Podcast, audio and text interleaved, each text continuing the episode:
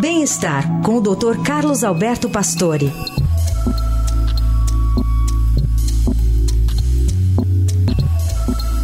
Tudo bem, doutor Pastore? Bom dia. Bom dia, Carol. Bom dia, Heisen. Bom dia. Bom dia, ouvintes. Doutor, vale a pena, em, ou em que, em que casos valem a pena os suplementos alimentares? É, veja, a gente discute suplemento alimentar há décadas, né? E os Estados Unidos têm na sua população um hábito do suplemento alimentar. Se encontra pós, cápsulas, shakes, gomas, em tudo quanto é forma, você encontra, acho que eles têm mais de 95 mil produtos aprovados pelo FDA, lá o Food and Drug Administration, mas os especialistas comentam que boa parte deles não tem uh, testes rigorosos sobre a segurança da eficácia. Houve uma consultoria da própria Harvard Medical School e a Harvard mostrou que nem sempre isso é tão interessante, né? Nem sempre a gente encontra só benefícios. É, e por vezes você tem vários riscos do excesso dessas vitaminas, desses suplementos.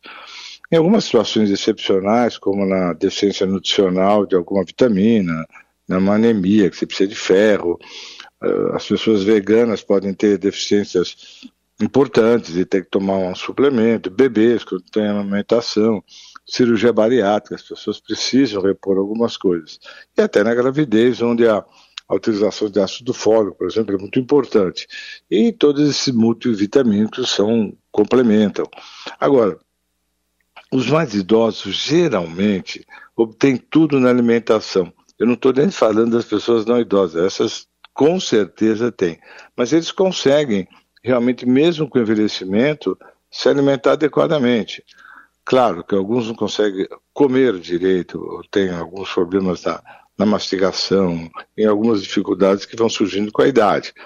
Mas, de qualquer forma, tomar vitamina sem indicação, tomar vitamina para prevenção de proteção de outras doenças, não tem indicação, porque ainda podem ter efeitos colaterais. Então, eu acredito que suplemento é uma coisa para se usar em situações excepcionais, não da forma como se usa, principalmente em academias nos Estados Unidos. Então, é rotina o pessoal tomar vitamina para prevenção. Né? Uhum. Muito bem. Doutor Pastore, obrigada por hoje. Boa semana. Boa semana.